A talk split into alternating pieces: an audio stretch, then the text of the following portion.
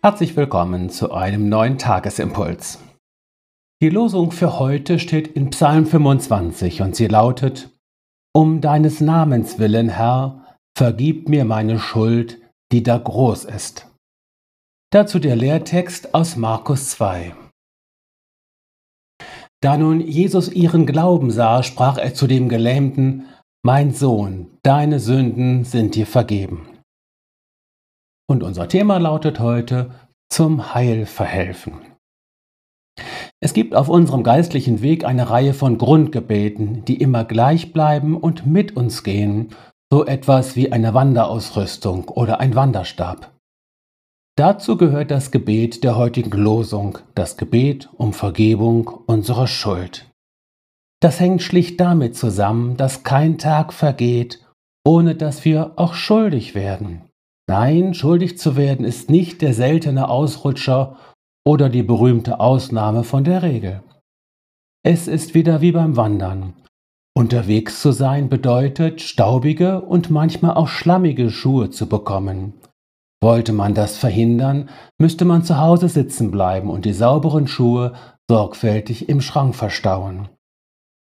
Aber zum Unterwegssein gehört darum auch, regelmäßig die Schuhe zu reinigen und zu pflegen was ihre Haltbarkeit erhöht. Womit wir wieder bei der Losung wären, um deines Namens willen, Herr, vergib mir meine Schuld, die da groß ist. Wenn wir so beten, dann immer in der festen Zuversicht, dass dieses Gebet wirklich ein Gebet nach dem Herzen Gottes ist und dass wir einen Vater im Himmel haben, der wirklich gerne und ohne Umschweife vergibt.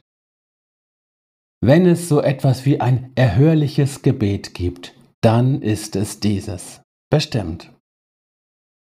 In der Heilungsgeschichte, der der heutige Lehrtext entnommen ist, ist ein Zweifaches bemerkenswert.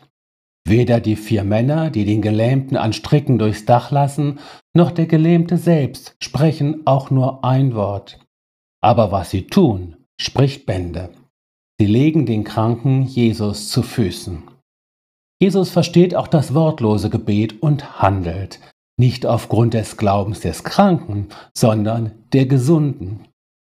Jesus heilt dabei immer ganzheitlich, und so heilt er den Gelähmten zunächst am inneren Menschen von seinen Sünden. So kannst du dich mit den Worten der Losung selbst Jesus zu Füßen legen.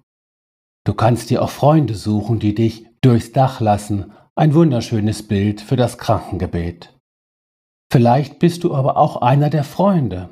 Es könnte sein, dass heute jemand auf deinen Glauben und dein Gebet wartet. In Jesus bist du gesegnet, Vergebung liegt für dich bereit, nimm sie nur reichlich in Anspruch. In Jesus bist du gesegnet, Heil sollst du selbst werden und anderen zum Heil verhelfen.